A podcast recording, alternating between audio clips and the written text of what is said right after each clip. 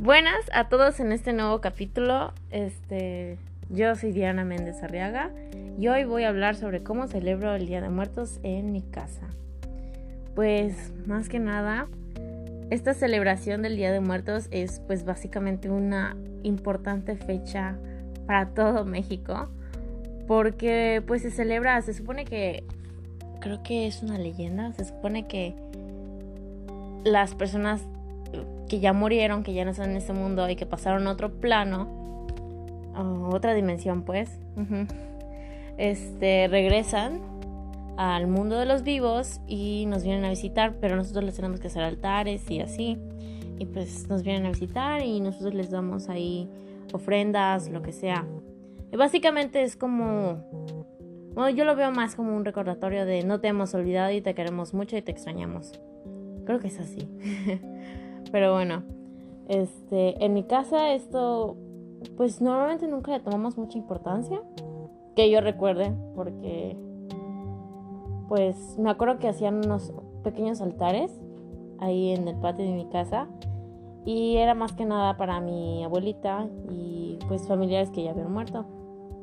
Este año no sé qué planeamos hacer, pero pues supongo que íbamos a tener unas ideas. Pero pues así es como normalmente lo celebrábamos. Me acuerdo que en la escuela, en mi primaria, ahí sí era una mega super fecha. Porque, pues como es una fecha muy importante para todo México, pues obviamente en mi escuela les encantaba hacer ese tipo de festivales. Y hacían, utilizaban todo un salón para, una, para un mega altar. Y me acuerdo que ponían todo un camino de cempasúchil. Y así, literalmente no exageraban, pero lo dejaban muy bonito y nuevamente hacíamos calaveritas o llevábamos los dulces esos de las calaveritas, no creo cómo se llaman, pero sí de esos.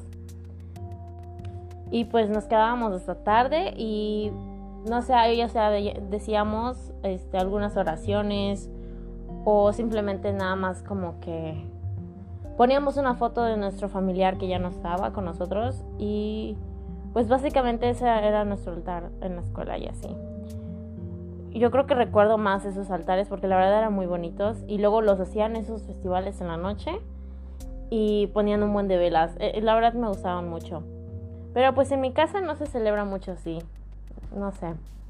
Este, creo que se supone que hay como una regla de que los muertos no pueden venir el primer año no sé, pero me acuerdo que era algo así, de que el primer año es de literalmente puro servicio o algo así. Y pues, no sé, lo veo muy raro.